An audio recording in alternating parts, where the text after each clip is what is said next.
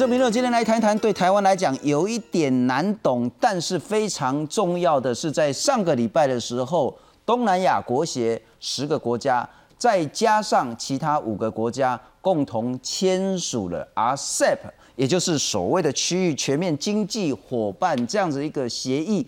什么意思呢？我们来看这张图就比较清楚了哈。啊，不过先解释一下，这个那个忙中有错，这个是 CPTPP 啦哈，我们是 TTP 带点温度水盖起来。重点来看这个 RCEP 呢，在上个礼拜呢，呃呃之之前已经签了，包括说呢，东南亚国协柬埔寨、泰国、辽国、菲律宾、缅甸、印尼、新加坡、越南、文莱、马来西亚这十个国家，再加上韩国、中国、纽西兰、日本、澳洲，总计十五个国家啊。印度后来就说，哎，我有很多的考量，所以先暂时退出了哈。这十五个国家呢，已经正式签署了 RCEP，也就是呢，在当他们国会正式认同追认之后呢，这十五个国家彼此的关税初期呢，很多地方都可以降到零，而整体来讲呢，在十年内所有的产品希望都可以降到零关税。啊，这时候台湾就很紧张了，啊，别人咧卖物件，互相都唔免扣关税。啊，咱台湾被出口，结果你就可能要被扣五趴、十趴，甚至更高的关税。啊，你咱是别那个人更精了哈。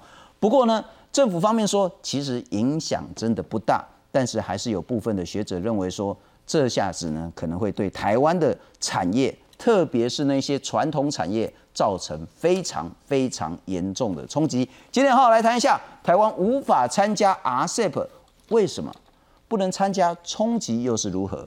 不能参加之后，我们可以做什么事情？是不是真的可以加入另外一个所谓的区域贸易协定的组织？来介绍三位特别来宾，特别感谢是来自于一手大学专纲案雇佣起来，然后一手大学财务金融系的教授李良坚李老师你好，主持人两位来宾大各位观众大家晚安大家好，非常感谢，再来欢迎是中央大学经济系的教授邱俊龙邱老师。宪聪好，大家好。台湾智库的执行委员赖以忠赖老师，宪聪好，各位观众朋友大家好。来看看台湾没有办法加入 RCEP 到底有什么样的冲击？RCEP 十五号完成签署，这是由中国主导，全球最大自贸协定。会员国包含中日韩纽澳以及东协十国，十五国合计经济规模高达二十三兆美元，约占全球 GDP 三成。而这十五国彼此将给予零关税的优惠，被排除在外的台湾，预料石化、纺织、钢铁等船产将大受冲击。是否对台湾的厂商一定有冲击？中阶产品以下必须移到。这些 RCEP 的国家去生产，那高阶的当然就不会受到很大影响。对此，总统蔡英文回应：鸡蛋不应该放在同一个篮子。经济部目前也低调争取加入由日本主导的 CPTPP。但 CPTPP 恐怕也无法排除中国的干预。前国发会主委林祖嘉警告，如果 CPTPP 和 RCEP 台湾都无法进去，到了二零三零年，台湾出口金额估计将衰退八十亿美金，经济成长率可能衰退零点四个百分比。在 RCEP 里面，他们有便利通关这件事情，生鲜产品可以很快的移动。然后其他商品在四十八小时之内一定要通关。那未来如果台湾的商品进去拖到三天、四天、五天以上，那我们怎么样去跟东南亚国家形成供应链？但经济部没这么悲观。部长王美花表示，CPTPP 是高标准协定，台湾从十年前就开始准备，加上中国自由化程度低，因此中国要加入 CPTPP 的门槛相对较高。至于 RCEP 冲击，王美花认为整体来说，RCEP 自由化程度较低，预估短期对台影响并不大。记者综合报道。呃，李老师可能还是要话说从头请教你，然后我们等一下再来谈 CPTPP，因为这个是很重要。但是呢，这个其实还是很后面的事情。先来谈谈，人家已经都签了，包括韩国、中国、纽西兰、日本、澳洲，那东南亚国协除了印度之外呢，十个国家也都签了。签了之后，代表的是说，这十五个国家以后就是没有关税壁垒，没有贸易障碍，甚至连技术、连服务、其他的东西就可以完全整合为一个区域经济的吗？当然，这个部分不是说一一步到位了。其实很多关税它是一个渐进的调整过程，也不是说我今天马上签完以后，明年关税就马上变成零。啊，其实它是一个渐进调整，但是对我们产业而言，当然会有一定程度的冲击影响。刚才提到过一些属于传统产业，属于比较低阶的一个产品的部分，它一定有一定程度的冲击。那高阶部分本来叫零关税，像这个资通讯的一个产业，它当然冲击就比较小。可是对我们这些船厂而言，它还是要找自己的出路跟活路。事实上，很多厂商早就在布局了，不管是到中国大陆去设厂，不管是到东南亚国协去做一个设厂。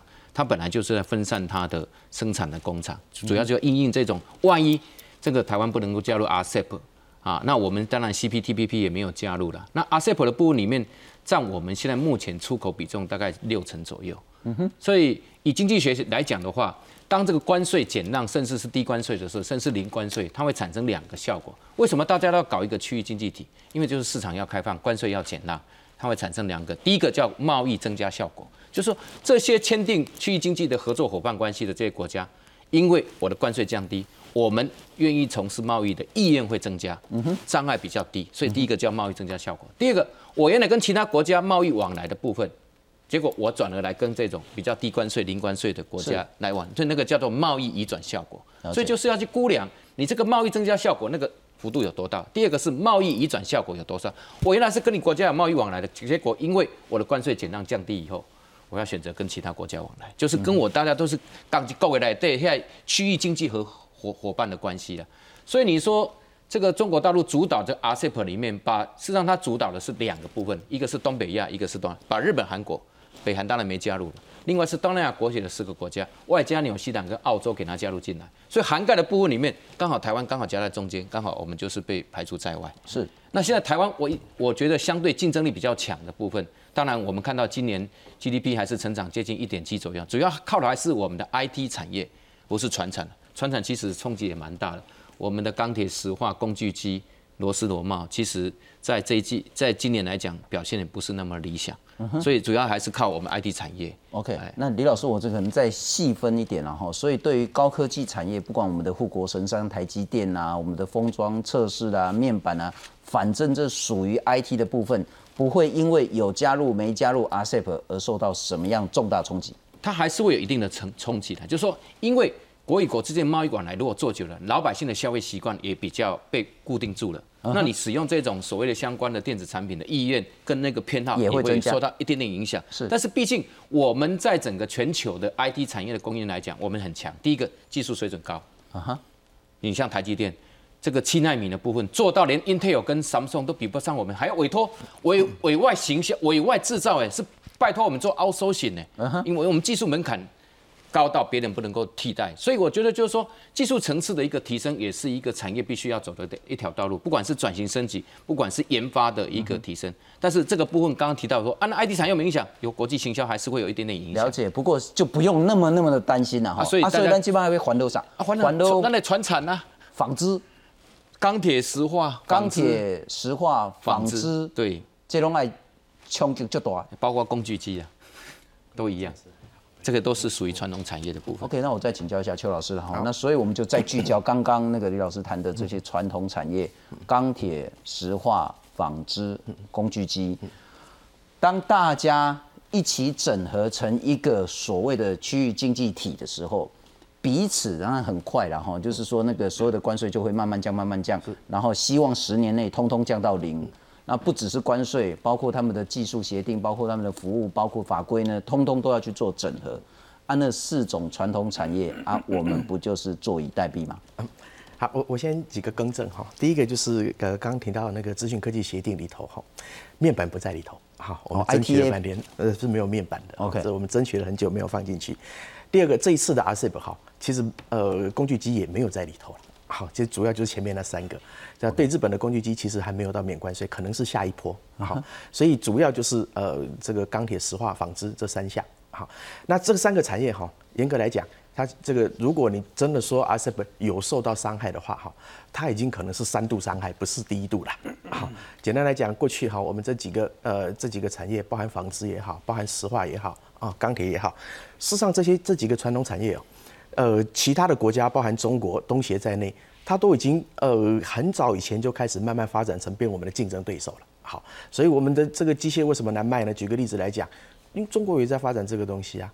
还记得我们当初签了 ECFA 的时候，我们把石化放在里头。嗯。好，那呃，但是后来我们对中这个石化对中国的出口也没有增加，为什么？中国自己在发展这些产业嘛，好，所以这个大概是第一重的伤害，就是第一这个这些产业其实本来就面对很强的竞争，好，那第二重的伤害就是疫情嘛，好，那呃疫情就锻炼了这个我们在过去台湾在呃最近我们看到的哈，我们虽然汇率升了这个百分之四到百分之五，但是我们的出口是增加了超过两位数，超这这个增加十一 percent 那。我我常常开玩笑，我说啊，呃，如果这些工具机产业哦看到这个数字哦，可能会吐血啊？为什么呢？它的汇率升成这个样子，我们的出口还两位数增长，那靠的是什么？当然就是我们的 IT 产业嘛，哈，这非常非常清楚的。所以在过去这一年里面，刚刚李老师也讲了，其实我们这些船厂哦，这个状况是不好。啊，这是二度伤害。如果 RCEP 再加上去，可能就是三度伤害。好，那这个回过头来，我们要想的事情是这样：这个其实这个第三度的伤害哦，因为前面两度的伤害已经很大了啦。好，所以这第三度的伤害，其实我觉得还好。那还好，并不是因为呃前面有两度伤害的关系。我们说 RCEP，今天我们看这个事情，如果说台湾的这些船产真的会受到冲击哦，早在东协十加一、东协十加三，甚至东协十加五的时候，早就已经冲击了。啊，不会到现在。现在的 RCEP 是本来就有一个呃既有的架构在那个地方。所谓的 RCEP 是原本的东协加一加一加一，然后加了很多一之后，那干脆通通都整并起来。对，所以我们在关税的这些冲击伤害，在东协的时候就已经冲击到了。其实早就冲击到了。好，所以它现在啊，整个 RCEP 其实是把过去的那个基础哦，呃，你可以说是补强的。就它其实免这个东协加五哦，就是东协个别跟这些国家签的这个呃 FTA 里头啊。关税减让其实都已经到百分之九十了，好，所以现在啊，大概了不起增加一个 percent 两个 percent，所以增加零关税的比例其实没有那么高，好，我这如果说要冲击，不是没有冲击，要冲击早就冲击。也就是说，如果这几年来受冲击能活下来的，应该也还能继续活下去。呃，啊，如果已经再见撒尤娜娜的，可能早就已经撒尤娜娜掉了。我们常讲台湾的这个产业很灵活嘛，哈，譬如说，呃，钢铁业。钢铁业早就多重布局了嘛。好，其实我们台湾哦，呃的制造业过去这一段时间以来有一个非常大的特色，就是大家努力的把台湾当做一个 hub，一个核心，一个 headquarter。好，譬如说我们的脚踏车，那捷安特的脚踏车在世界很多国家生产的，我们的钢铁也是很多国家生产的，我们的纺织业哦，当初 TPP 要成型的时候，就很多都已经移到越南去了。好，所以这些呃这个产业的应用的做法，其实早就开始了。那只要这些产业在呃这些 RCEP 的国家设厂生产，当然就会呃符合它的原产地规则，就可以享受这些呃免关税的待遇。我当然知道那个冲击是很难很难避免，但是对于政府而言，现在在谈说啊 RCEP 如果是这样子的十五国成型，对台湾冲击并非想象那么严重，可能对业界来讲听的会有一点不是滋味，就是说啊如果不严重，啊让其他十个国家是咧就参加会多哟，一定有帮助。这十个国家才会那么积极的要参加 RCEP，谈了好久好久呢，总算在上个礼拜签的。那我还是想回到，那我们当然也清楚国际现实的困境了哈。因此，台湾无法加入 RCEP，是台湾政府的非战之罪，还是其实台湾还是有那么一点点的机会？等一下再来谈另外一个那个 CPTPP，台湾是不是真的完全没有机会加入 RCEP？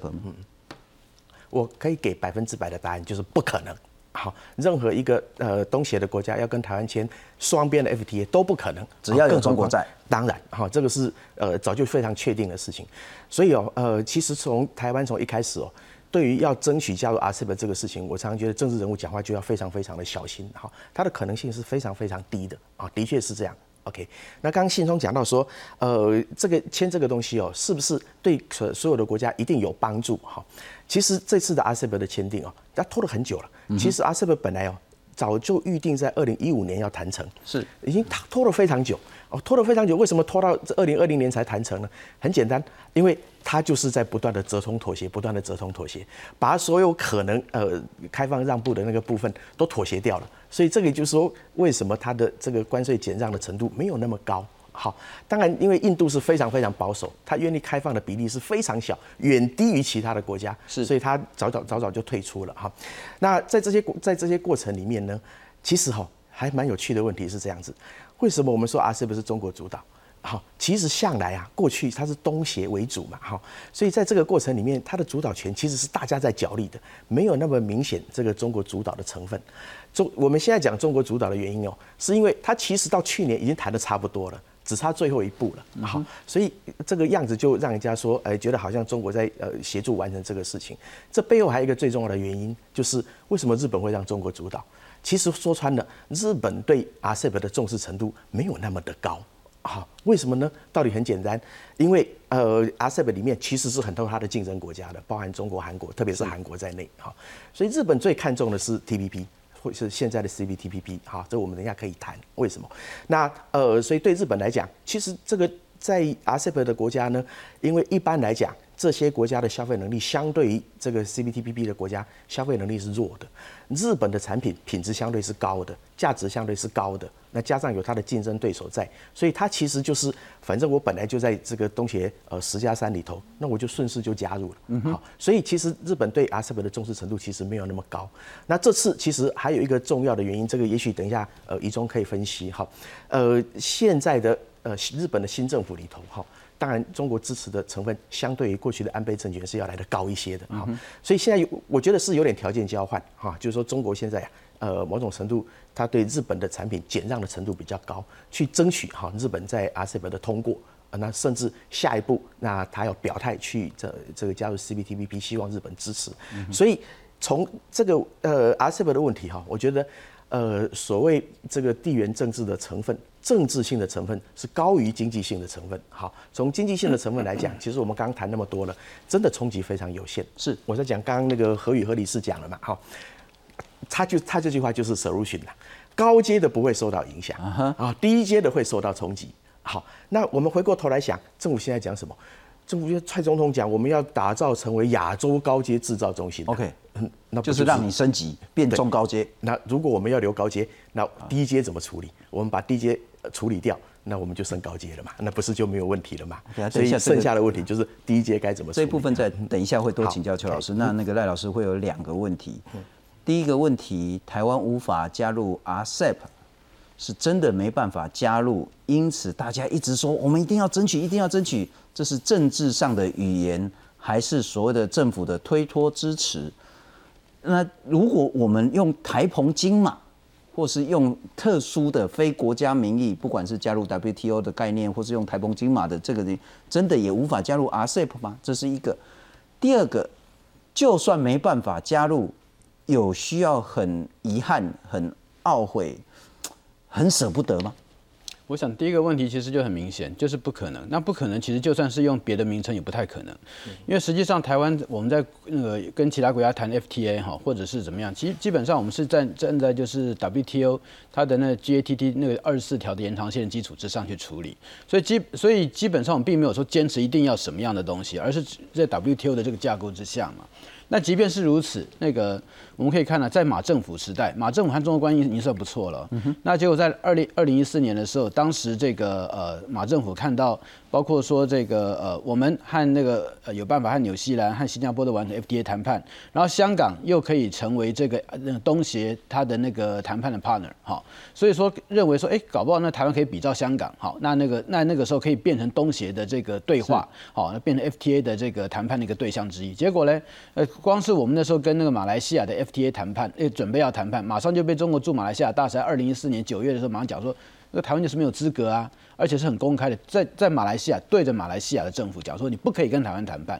所以那个那个中国中国那边立场是相当明显。而且实际上，如果看马马政府在那个时候，中方他那边所讲是说，你过来先跟我，我们两个先处理掉，然后我再带着你那个成为那个阿西亚的这个 FTA 的一部分。所以不是说是台湾跟阿西亚可以有，而是透过中国连接的阿西亚。这是中国必须透过中国成为中国的一部分，他才愿意带带你进去东南亚国协。即就是这个样子，他的立场主张。那之前我不晓得我印象中有没有错，因为年代已经有一点久了。然后之前其实台湾一直很想加入 RCEP，可是那时候马政府跟对岸的关系会比较好一点，所以找出了一个 solution，就是那台湾跟中国呢个别单向的去签 A 克法，不只是台湾跟中国 A 个换，变成台湾利用中国作为跳板跳进去 RCEP，这个 solution 不可行。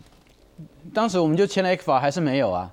对啊，所以说这个这个这个议题就是说，当时已经有 ECFA 了，但是一样是没有办法那个往下面去进展。中国它实际上它的立场在那个时候你可以看非常非常清楚，就是说他一直坚持，好，虽然他讲话讲的不是那么明确，但是呢，他的是是说那个呃，他不会他对台湾和东协这个地方的讲法的这个任何 FTA，他完全都不表态，但他强调是说，我们可以先呐双边之间先来先来做一些处理。好，那基本上他就在暗示说，你不跟我这个地方呃完完成所有必要的安排，好，这些必要的安排包括说地位上面的安排。OK，你要跟那东协那边谈，我我是不会同意，好，让你过去跟他谈。但实际上那后来就是问说，为什么我们要去寻求中国的这个同意，才能跟跟东协来谈？但基本上当时就是他的那个态度就是这样。那那那再回过头来，就是讲到说有关于这个 RCEP 它本身对台湾的影响哈，就是说呃，刚才前前面两位也都也讲过，RCEP 它是把这四个 ASEAN Plus One 哈，是或其中有一个是 ASEAN Plus 那个纽澳哈，把它整合在一起，变成一个那东协再加上五个国家的 FTA。可是关键就是说它的那整合过程，它是把那个四个东协 Plus。把它给那个弄在一起，所以说它整合实际上是一个部分整合，它是让东协跟这个几个国家，它的那个呃这个部分变得是比较一致，可是那五个国家之间没有哦，所以说哈，我们来讲到说那个它到后来整个状况是东协加五，但实际上是两个集团，东协一个。他在那个他自己的那个东协内部，以及东协跟这五个国家，他让他的这整合变得比较清楚。但是这五个国家彼此之间有有没有比较清楚整合？其实没有。你再看为什么那个这个 RCEP 完之后还要继续谈中日韩 FTA？如果说已经有一个 RCEP 的话，通通都在一起啊，那我干嘛还要在那个那个那个呃多此一举？另外在里面再另外再谈一个 FTA，就是表示说实际上它的整合程度并没有到那样的一个状况嘛。是。中国它跟纽纽西兰，中国跟澳大利亚，中国跟韩国，通通都有 FTA 好，然后那个呃日本和澳大利亚，日本和那个呃日本纽西兰当然没有，因为他们现在已经在 CPTPP 里面，然后那个日本韩国也还没有 FTA，所以说实际上如果说我们看到哈，那这这次整整 RCEP 它真正出现的状况，它主要是那个比较那个独后东西。或者是说是以东协为主的这样的一个整合，但是这五个国家之间比较没有。那另外一点就是说，实际上东协它在一开始对于有关于什么啊那个东协那个在其实一开始不是 RCEP，而是 ASEAN Plus Three 的 FTA。东协那时候是吓得要死，因为他觉得说一旦中日韩一旦整合起来，东协就完蛋了。哦，因为这三个嘛，中中国就很大，日本又超级无敌大，然后那个韩国也是非常的大。那这三个加起来，东协几几个东协都比不上他。是，所以说东协在一开始实际上对 ASEAN Plus Three 那时候是非常的那个担心。可是是实际上到了后来，那个日本和中国也在争主导权，所以日本他也不希望 ASEAN Plus Three，所以日本他又提到，就说，哎，那这样子把那澳大利亚、纽西兰还有印度都把它加进来，所以我们来一个这样东协加六，好。这样的一个这这个这样的人来谈，中国原来一开始他对这个东西是有点抗拒，他觉得日本是要来意图去要稀释这个这个过程。可是后来等到两千零十年，哎，美国开始那个动人的 TPP 之后，中国他的态度马上转变，他认为说面对那美国主导 TPP，我必须要有一个这个呃一个非美的哈，然后建构个以我这边能够为主导主控的这样的一个 FTA。所以说他的对。那个一改原来之前对日本它的 ASEAN Plus C 的一个那个抵制立场，开始支持 ASEAN Plus Six，这就是我们所看到 RCEP。是。那所以说这个 RCEP 它的整个政治动力的过程是有这样的一个发展。那等到那个两千那个在两千零十六年，当 TPP 已经成型，然后开始在部分国家里面以就那时候其实那美大家都认为美国就会在这里面，所以已经会继续往下走了。那实际上在那个时候哈，那个那个大家对 RCEP 的那个那个关心度就马上降低，因为觉得说。那个 TPP 是这个区域整合的未来嘛，而这实际上是已经不是什么东西了。那所以说，中国如果你在看他当时的态度，也是看到 TPP 已经谈到这个样子，中国在 RCEP 里面又又没有办法再推下去，他把重点回过来放在他的一带一路上面。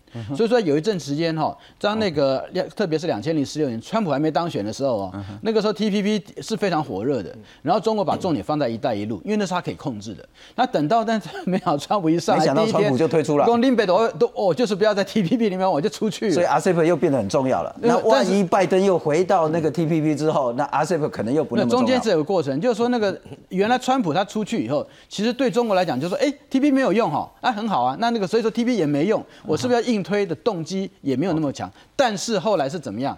是哈，那中那个美国对中国开始打贸易战了，然后那个中那个川普又波逮波及哈，对日本对韩国啊，这边每个都给他科关税，所以搞得后来是日本、韩国这些国家认为说，哎，我现在不搞个 RCEP 啊，那我们现在不彼此合在一起，而面对一个不确定的美国该怎么办？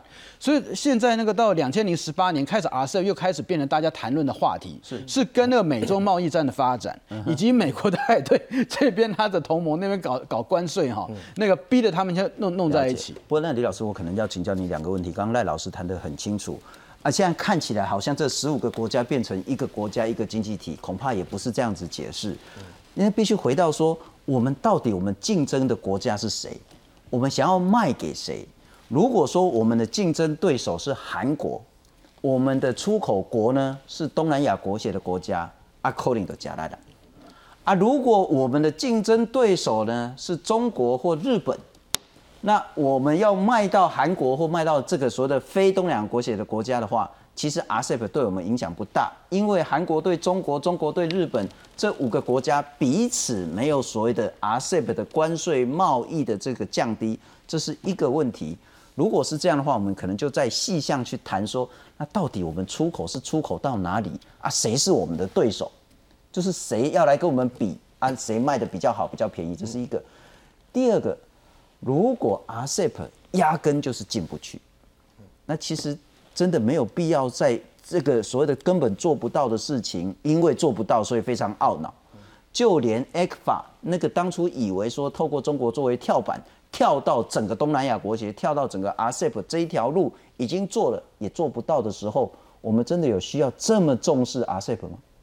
其实 A 克法里面只是在这个台湾跟中国大陆里面在谈 FTA 的一个第一个阶段，第二阶段是服贸，第三个是所谓的货贸，第四个是争端解决机制。因为 A 克法里面主要是所谓的 Early Harvest，就所谓早收清单。那中国大陆对台湾是开放五百三十九项，那我们对中国大陆是开放两百六十七项。其实到货贸的时候是一万多项的一个产品。所以那个时候它是一个渐进的发展过程，所以有点是功败垂成了哈。那当然，因为我们看看之间相关统计资料，就是台湾里面跟中国大陆、跟东南亚国协这个贸易的，还有日本、韩国的进出口的出口、进出口的总量大概六成左右了。那我们跟谁是竞争的对手？当然是第一个，现在中国大陆因为朝向自主创新，所以它的原来属于两岸供应链，慢慢也再去做一个调整。第二个，韩国本来就是我们很重要的竞争对手，因为很多产品都是同质性的竞争产品。那谁具有技术上的优势？谁具有关税上的优势？谁具有价格上的优势？是这个，当然就是台湾一路跟韩国在比的，因为我们跟它同质性的产品项目太多。那日本的技术当然它又更高一个层级了，所以这个其实在卖的产品里面不太一样。但是刚刚其实邱老师有讲到一个重点，厂商自己会找活路，所以我们现在在越南的台商跟台干大概有三十万。因为他知道一定要分散他的生产，是，不然如果关税里面这边五趴，这边十趴，结果我们进去里面，人家那个越南卖出来他就零趴，他至少可以分散这样的一个贸易场地，所以这个是厂商提早去做布局。不过现在越南现在土地好贵啊，这个因为大家都抢进去以后，不止他要进去，中国大陆也要进去，日本、韩国也都进去里面。但是我们不可讳言，我们之前事实上我们跟纽西兰、跟新加坡也有在签这个所谓的 FTA。是我们之前也有签哦，不是没有签哦，就是我们寻的个别突破，跟中国大陆当然法是所谓的台湾跟中国大陆的贸易的这个市场。另外，我们跟东南亚国协的个别国家，我们跟突破的是先应该是新加坡了。那纽西兰、澳洲、纽西兰也有签，可是后续后来就不了了之，因为中国开始会干预嘛。我们要跟马来西亚、跟印尼、跟其他的部分都会去做干预的动作，所以我们要去签 FTA 就更加的困难，因为那时候两岸关系可能开始面临到相当程度的挑战。两岸关系好，很多东西都是可以谈的，就跟我们之前加入 WHA、加入 ICAO 一样，就是国际民航组织，它可以用观察员身份让你加入。现在两岸关系就是不好，所以我们现在加入 RCEP，中国大陆没有同意，我们怎么加进去？当然是很困难的事情。可是 TPP 的 CPTPP 重复跟 RCEP 有七个国家。这里面的贸易总量其实也是不小，可是各位要知道哦，CPTPP 加入的门槛跟开放的标准更高，是更高的。那台湾的市场开放能不能挡得了？嗯这个是在考验我们自己本身厂商的产品、价格、技术的竞争力，这个都是要去面对。延续刚刚问邱老师那一点，他是说其实台湾产业要升级了哈。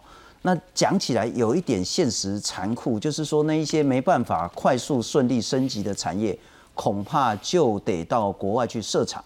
但这不见得是坏事。因此，我先请教你，如果不管是在整个 FTA 的概念，乃至于 RCEP 的概念里面，是不是譬如说我是做纺织的，我做石化的，我做工具机可能还不在这一次的名单里面，我做所谓的那个镂锡啊、镂锡布尾去灌的水五金这一种的，在台湾可能会被扣关税啊，我工厂就设到越南去，或者是我设到辽国、缅甸，甚至设到中国、日本。那我就可以比照这些已经加入 RCEP 的国家提供原产地证明啊，我就不用扣关税了吗？李老师，当然啦，除非你是说像美国里面当初越南的生产工厂，他认为你有西产地的嫌疑，你不要被被他认定你是西产地，就你的原物料、你的它有一定的一定的比例。嘿，就是符合它的规定比例。对你不是去那边去组装东西就出去，当然他认为你是西产啊，地啊。这样。会不会反而我不知道这样讲可能会被骂哦，反而对台湾是好，就是说比较高阶的那种总管理的技术端的留在台湾，那那一种需要生产的，我们就做全球 RCEP 的布局，布到越南、缅甸、柬埔寨去，这样会不会对台湾这个就是说，我们台湾因为整体的劳动总量是一千一百九十万人，是那我们这些原来所谓的高端的企业跟服务业，到底能不能养活这么多人？就是政府你们要去思考的部分。就是说，船厂难道都不要吗？嗯哼，船厂什么东西能够留下来？这也是政府要去思考的。不然就是你要转型，一级产业、二级产业，你要有一些产业的的互补，是。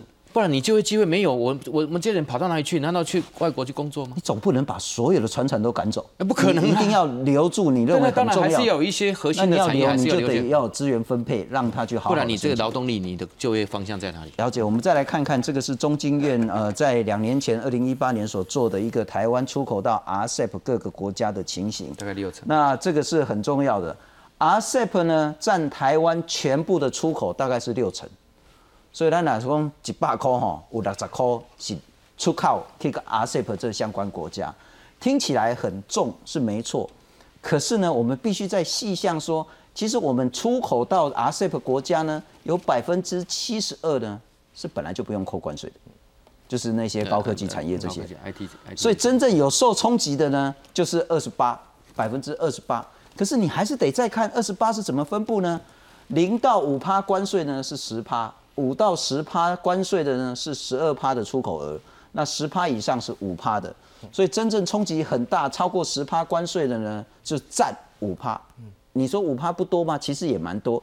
那我们再看看其他的国家，包括对中国、对日本，我们来看看占出口关税哈影响到十趴以上最大的国家之一呢，这个应该是越南。越南二十三趴，咱出口去越南有二十三趴是爱去用扣十趴以上的关税，所以这个冲击就会很大。也就是这是可以做一个细项分析，我们到底出口什么东西到哪一个国家，我们的竞争国到底是什么，再来去谈整个产业布局。不过我们来看看整个传统产业，当然会因为 RCEP 受到大小不一的影响。二十二号周日下午，行政院副院长沈荣金、经济部长王美花与国发会主委龚明鑫等人与九大产业工会面对面座谈，强调石化、机械、汽车零组件及纺织等受 RCEP 影响较大产业，将提出对策，协助业者升级、增强竞争力。加入 RCEP 没有对台湾的产业没有影响，为什么大家要加入？短期间哈可能冲击不是很大，长期来讲还是有哈，所以我们要做超前部署。那那个中长期要多久？明显的这个降税的程度大概都超过十年或二十年了。所以这这是目前的10规划年内我们我们一定要十我们台湾的所有的产业。日前台美经济对话签署了一纸效期五年的 MOU，不过有立委忧心，美国总统川普下台后，恐怕未来台美经济对话会像踢法一样无疾而终，甚至质疑 MOU 的效力。这个签订的所谓的 M O U 哈，在这个五年期的，尤其是现在目前这个川普总统的这个看守内阁这个状况，这样子的情势哈，您这边的看法是如何？台美关系的对话就是政府对政府的对话，这样的对话机制会持续下去。由于日前中国国家主席习近平也表态会积极争取加入 CPTPP，台湾想加入国际区域经贸组织，可能又会遭中国打压。龚明鑫表示，CPTPP 加入门槛比 RCEP 高很多，像是政府不得介入产业营运，因此限制政策补贴等。现阶段中国想加入不容易，而台湾目前已根据 CPTPP 要求进行十二项相关法规的修法，包括远洋渔业条例、邮政法、药事法。农药管理法等八项法规已完成修法，另外四项法规包括专利法、著作权法、商标法及数位通讯传播法，需重新提案审议。另外包括汇率、数位、劳工、人权等都有可能纳入。台湾已有一定的副案。朝着接轨国际法制来准备。记者黄月张国良台报道。不过邱老师，我们还是先谈一谈 RCEP，等一下再来好好谈一谈 TPP 了哈。RCEP 十五个成员国目前为止呢，GDP 合计是二十五兆美金以上，占全世界百分之二十九，三十趴。所以不是台湾很在意这件事，应该就是全世界所有国家都很在意是这件事情。全球的经济会不会朝着东南亚去做一个大量的倾斜？那 RCEP 的国成员呢？跟我们的贸易值占全台湾的总贸易值大概是六成左右，那包括这些国家呢，在呃之前呢就已经说要来研议了，那是在上个礼拜正式签署了，完成了三十一回合的谈判，谈了六年之久，那再来呢是以东协为中心。谈很多，当然关税呢是最重要。可是刚刚谈到，不是只有关税，会有很多很多的东西，所有的国家要一起谈，所以这叫做全面性的经济伙伴协定。那我们来看看，不能加入到底对台湾可能有什么伤害？我们来看看下一章。工总的秘书长他说，RCEP 签订呢，对高科技真的影响不大，但对纺织、机械、石化呢，这个会有很大很大的挑战。台塑化董事长陈宝郎就讲得很清楚了哈，以台塑化为例。如果越南、南韩 FTA 生效之后，那越南会给汽柴油的关税优惠，台湾要卖到越南去要靠二十趴的关税，二十趴呢？我毛利率那我刚才管，我可能还关税都可以用假假洗啊。所以呢，台塑红我不会走啊，我要啊，放弃越南市场，变到澳洲、新加坡去。东协呢是台湾很重要的市场，如果日本跟韩国这些台湾主要竞争者都可以顺利卖东西到东协的话，那台湾怎么跟他们竞争？工具机的大厂呢？这个朱志阳，呃，友家集团的总裁，他是说呢，韩国跟台湾在工具机市场竞争是非常激烈的。RCEP 签了之后呢，韩国可以降三到五趴的关税，啊，台湾呢还可以应应，但如果降十趴以上。啊，这个假来了，这个可能就是真的会受不了了。还是回到那个问题，尽管大的不会说怎么滔天巨浪、海啸般，但对小个别产业，它还是会有生死存亡。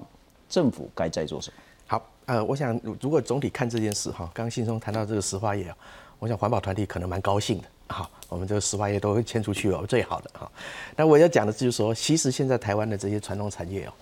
呃，如果你从另外一个角度看，它其实最大的威胁不是来自于这些国外的竞争，而是于来自于国内的竞争。什么意思呢？譬如说刚刚谈到这个台美的这个呃 M O U 哈，这个经济伙伴协定的对话，大家现在所有的焦点哈，你看我们现在啊，在过去这一年里面，几乎所有能够赚钱的，大概都在这个 I C T 产业，特别是半导体。是好，所以呃，刚李老师提到那个部分呢，如果我们从另外一个角度来看呢，其实就业现在。这担心的可能是缺工问题啊，而不是没有地方就业的问题。OK，所以你看这个现在这这个台积电要在南科设厂啊，搞到南部已经缺工缺的很严重了，不是一般的工人哦，建筑工都找不到了。为什么？他光要盖厂房哦，就已经是这个占占据了这个非常多的资源。如果这样讲的话，我们会不会太偏食、太偏重所谓的半导体高科技，而使得船产变得很不公平的一个发展？对，好，那这个就是我们要整体考量的问题哈。其实这个趋势啊，我也我过去也非常非常担心。我们刚刚说我们有很多的东西，呃，在譬如说东南亚市场啊，跟日本、韩国竞争，我说实话，真的言过其实。好。东南亚现在的情况是什么呢？东南亚现在的的确，它的这个经济成长非常的快速，大概跟台湾三四十年前一样。那台湾三四十年前是什么状况？哈，就开始台湾的经济开始成长的时候啊，还喝雅郎家里有钱人，他就很骄傲说：“你看我们家一台 Sony 的电视啊，有什么类似这样子。”东南亚现在就是这样子。哈，在现在他们经济开始成长，所有都提高了，他们最骄傲的就是你看我们家有 LG 的洗衣机，好有这个 Sony 的电视，有三星的什么东西。你知道日本和韩国主要在东南亚赚钱的是这些最终产品，汽车、成衣、电器、电子产品等等。好，那呃不好意思，台湾几乎没有最终产品的出口了。好，所以我我过去觉得啊，如果你真的要去东跟东南亚竞争啊，我们这个这个产业链如果不完整，没有最终产品，其实没有什么好竞争的。好，那我们现在其实我们对东南亚的这个出口，说实话到目前为止，绝大部分还是中间材。而且这些中间材绝大部分是投资带动的贸易，就像过去一样，我们很多对中国的出口，我们对中国的出口四分之三是中间材，都是谁买？大部分都台厂买的。我们现在很多的厂商到东南亚去投资，特别是越南，所以我们对越南的投资都非常多。所以这个整个产业结构来讲，其实某种程度我们是不均衡的，相对于日本、韩国来讲。信聪刚刚提到的这个问题，哈，的确是好，但是这个东西是隐忧也是机会。呃，台积电赚这么多。哈，我们的 ICT 产业这么强，所以现在有一种看法，就是台湾将来在这一个方面呢，的确是将来如果跟美国合作，就会变成全世界最大的半导体集团啊。我们在这一方面的确可以赚到很多。那会不会有偏食的问题呢？好，那接下来就是重要了哈。我们现在啊，船产其实是面对夹攻，什么夹攻呢？ICT 它用了非常多的资源哦。是。人才是劳工，哈，土地、水电，你看台积电要用多少？所以光是这些 ICT 产业将来可能的发展，半导体将来可能的发展，就会使得我们的传统产业遭受到非常非常大的威胁，还不是来自于这个外部的竞争哦。还有另外一个，其实台湾哦，我说实话，政府讲超前部署哦，有一点我是同意的哈。哪一点呢？台湾现在啊，对东南亚国家来讲，台湾最具有吸引力的东西是什么呢？啊，其实不是这些。呃，这些我们所谓的要客关税的这些制造品，台湾过去在这几年的部署，最重要的叫做智慧应用，哈，就是说台湾现在的整体产业的这个发展的走向，从过去五加二亚气排在头位，现在的六大核心战略产业，数位发展是第一个，治安是第二个，你看很清楚嘛？我们现在政府整个的这个产业的结构的转变，将来就是要改变过去重硬体轻软体的那种结构，将来我们整个的产业。将来就是软硬整合的，好系统整合的输出，就是我们不只卖脚踏车啊，我们还卖它 U bike 的系统。好，我们不只卖无人机，我们还帮你 collect data，帮你做后面的分析啊，类似这样子。所以台湾的将来的出口结构会有非常非常大的转变。嗯哼。那这两种转变，一个就是我刚刚讲的，包含 ICT 半导体的发展，再加上软体哈这种呃软硬整合的这个发展，其实都会对这个传统产业造成非常大的夹击效果。我们过去曾经想过要把这些传统产业升级哦，啊，譬如说机械业来讲好了哈，呃，你看我们。机械业啊，从这个小英总统二零一六年当选的时候，他放他把它放在这个五加二产业的第二个哦，亚系后面就是智慧机械喽。我们现在看到的情况是什么？好，政府谈智慧机械，好，产业你很难从产业的嘴巴里面谈到这四个字，什么制机产业化、产业制机化没有？呃，这个嘴这个业者嘴巴谈出来的事情叫做呃关税和汇率是另外四个字，是 OK。好，所以就鸡同鸭讲啊。好，所以我现在我们过去这一段时间，我们希望把台湾的机械放到好高阶的，像呃数位啊、数位发展，包含智慧机械，呃这个智慧工厂这一个部分。但是经过了这么多年呢，它还是被归类在传统产业。了解，OK，好，所以这个东西就我们就会面对一个真的是我说实话，这个就是取舍的问题。有的时候啊，我觉得大胆一点没有关系。我们在过去美洲贸易战的时候，我们就说台湾要。这个强韧自己的供应链嘛，所谓强韧自己的供应链，不一定什么都要放在台湾嘛。好，台湾只要能够主控研发、主控行销，呃，有一个 headquarter 在台湾。你知道这些先进国家最厉害的事情，他就他。超级会去利用其他国家的资源，是好。现在这个呃很多的美国大厂来用台湾的人才，反正就像那个苹果一样，是总部设美国，按那个全球布局啊，对，我们不用担心嘛。我们现在应该要想的是，什么东西我们最有比较利益留在台湾？邱老师讲到一个，就是整体的产业战略，台湾想清楚之后呢，就可以抓大放小。是，那抓大放小，除了抓大的产业，抓住那些契机。放弃那些其实应该被淘汰或竞争力比较小的产业之外，恐怕区域经济还有一个大小之别。这个也不能算小了哈。RCEP 其实也很大，但是比 RCEP 有一个更大的东西，叫做之前叫 TPP，现在叫 CPTPP。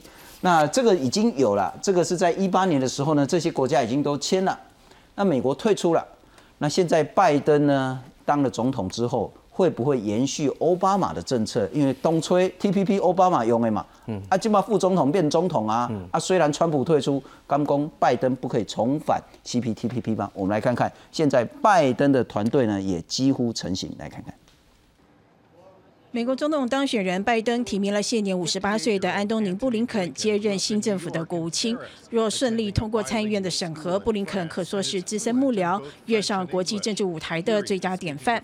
布林肯出生纽约一个犹太家庭，中学时期随母亲移居法国巴黎，并在那里的双语学校就读，因此这位美国哈佛大学毕业的精英能讲流利的法语。三十六岁时，布林肯是前民主党总统克林顿的演说撰稿人。拜登担任参议员。期间，布林肯就是他最倚重的资深幕僚。拜登担任副总统时，布林肯是他的国安顾问，之后还担任过副国务卿的工作，负责伊拉克战争与叙利亚的战略布局。布林肯是一名欧洲主义者、多边主义以及国际主义者。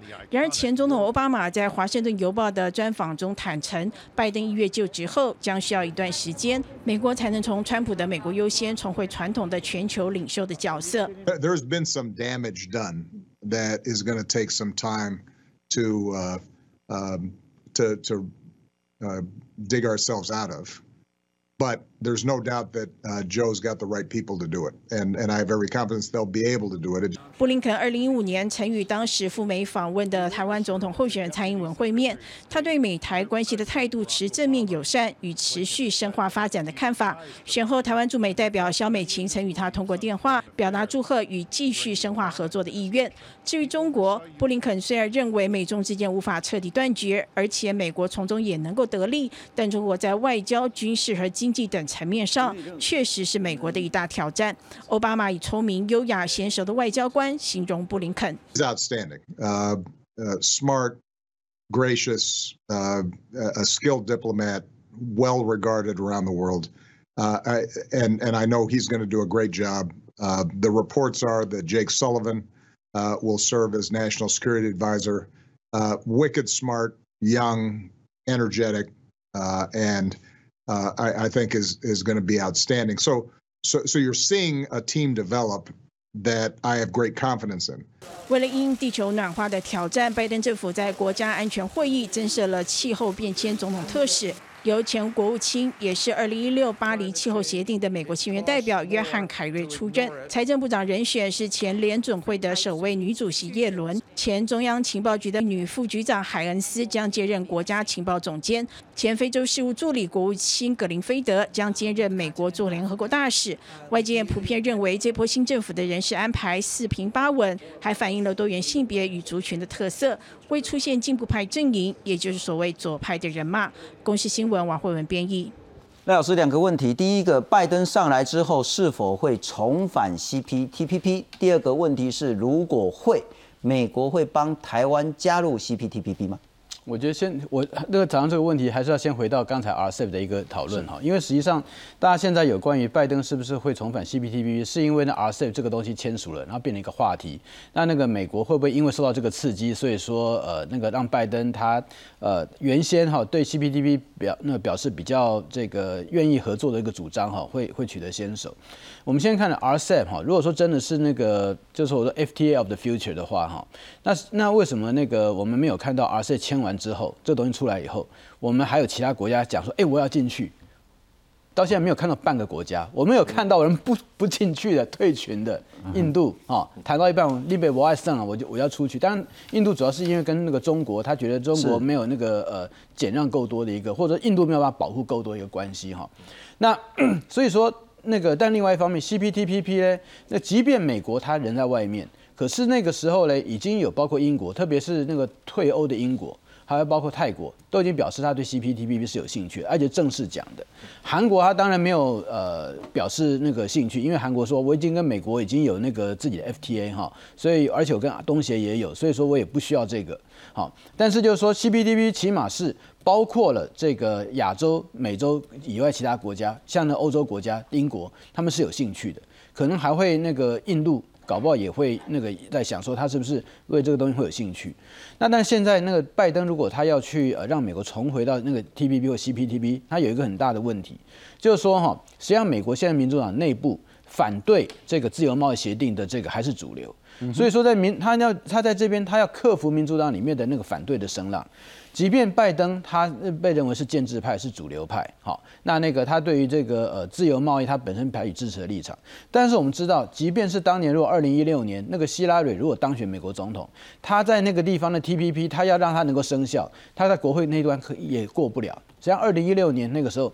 我们有那个相当多美国的一些朋友，特别是包括民主党那边的朋友，他们也都很明确提到，就是说，即便希拉蕊当选，好，他虽然说也支持 TPP，但是他要在国会里面要通过民主党国会的那一关，会非常非常困难，因为那个美国的气氛就是那样，这不是川普自己个本个人本身的那个 impulsive，或者说是他的这个呃胡言乱语，而是说当时美国社会的氛围到现在为止还是这样，特别是这次选举，你看到那川普他的选票比上次还更多，而且他还有办法。那个让传统共和党的那个，例如说一些黑人，还有一些拉丁那个拉拉美裔的那个选民，有办法就投到川普这个地方来，这是过去共和党找不到的这样的一个状况。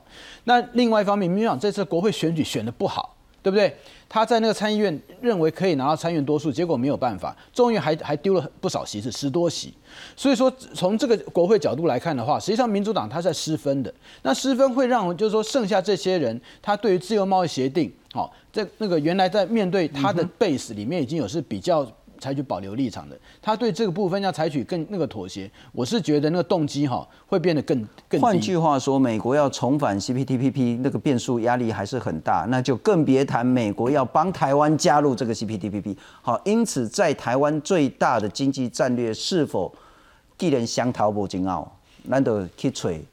台湾跟美国的 BTA，这个是我们努力目标。没有，我觉得 BTA 当然这是一个可以去处理的哈，但是就是说 BTA 那个在这边可能啦，那个相对于我是觉得相对于川普政府，因为有一个 Robert Lighthizer，他为了保护那个美中的这个第一阶段经贸协议，所以说他对于美台之间的那经贸经贸的那个谈判，他是视为说这会造成他美中经贸那个协议上面一个变数，所以他是打死他都不愿意去去发动。好，那当然那个在呃在拜登的时候，有可能就是说。这样的一个问题就比较不存在，但是实际上，我觉得现在台湾现在比较重要要看的，倒不是我们所谓的自由贸易的协定或谈判，因为这些东西是政府之间可能把一些贸易上面障碍把它扫除掉，可是基本上的发动者，真的会有什么样的那个贸易的动作，都还是民间，是民间单位他自己在处理，他要获利，他才会有这些活动嘛。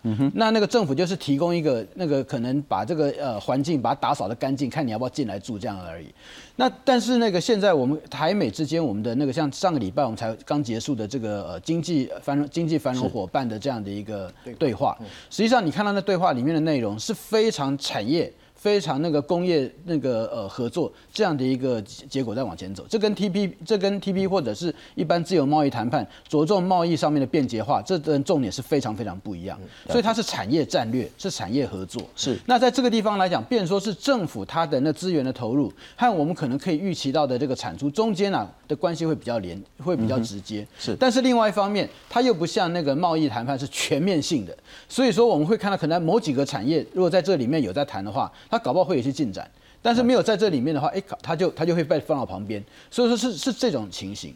那我觉得对台湾来讲，就刚才那个邱老师有提到哈，我们台湾在很多的对外贸易是很奇怪，就是说是一种投资引导的贸易嘛。哦，我们对外投资，让自己人买自己人的东西，带来出来这样的贸易的效果。因为我们比较不制造那个最后的这个是呃最最最后的最终产品，所以说变成那个对台湾会影响会比较直接的，而且会更有直接有利的，是反而是很直接以国家为主的这个产业战略之间的合作，这种对接，他看到的效果会比较快，而且会比较显著。了解。所以说我在我觉得在在目前来讲，我也支持。BTA，但是我会更把一些重点，会更像，更会更想要看，就是说，我们怎么样在未来台美之间。未来以后是不是有办法从台美进而变成台美日啊，或者是台美日澳等等的这样的一个产业上面的一个那个多边的一个合作，从这个地方往下面去进展。了解，因为这我觉得对台湾的那个产业，特别是台湾基本制造业工业立国很重要的一点的话，那么这边对我们的这个影响，还有对我们的那个利多啊，会看得比较快。是是。那李老师，我要请教你，然后所以是不是我们既然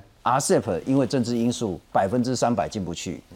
那 CPTPP 呢？美国不一定会进去，美国就算进去也不一定会帮台湾，所以我们其实不太需要那么花那么多力气去讲那个天边彩霞有多美，因为它毕竟在天边，干脆脚下那一朵花朵，台湾的整个经济产业如何升级、竞争力提提升，以及跟美国我们最主要的出口这个国家谈好更多的经济合作跟升级，更务实一点。我想产业的一个发展战略本来就是台湾一个很重要的经一个核心的基础了。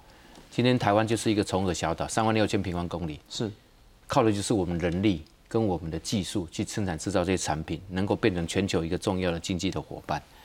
当然，区域经济体重不重要，也是有一定程度的重要性。但是如果加入很困难，当然就是要先壮大自己嘛，把把自己的核心产业能够建。所以我觉得产业策略的布局跟定位就很重要。好，刚刚刚有位老师也提到说，哎，那但是我们也不能够把所有鸡蛋放在这个 ICT 这个一个产业里面去，因为你船厂难道你就不顾吗？那船厂到底能够什么样的船厂能够留下来？政府应该做什么照顾？或包括他协助去做转型升级啦，去做海外的市场的布局啦。这个他还是要持续去去去去推动啊！如果能够在某个层情之下，两岸关系和缓，也许台湾会不会有一些新的发展的方式？我个人是不比较不不倾向于说完全都是靠着一边的，靠着一边车真的也很很危险。政策一变，你很多东西就跟着去调整转变。嗯哼。换句话说，如果两岸关系好的话，RCEP 甚至 CPTPP，台湾还。还可能相对的那个障碍会比较小，但是还是要看两岸关系未来的发展。但是目前看看起来一定是非常不乐观。是，谢谢您收看，这是现实的问题。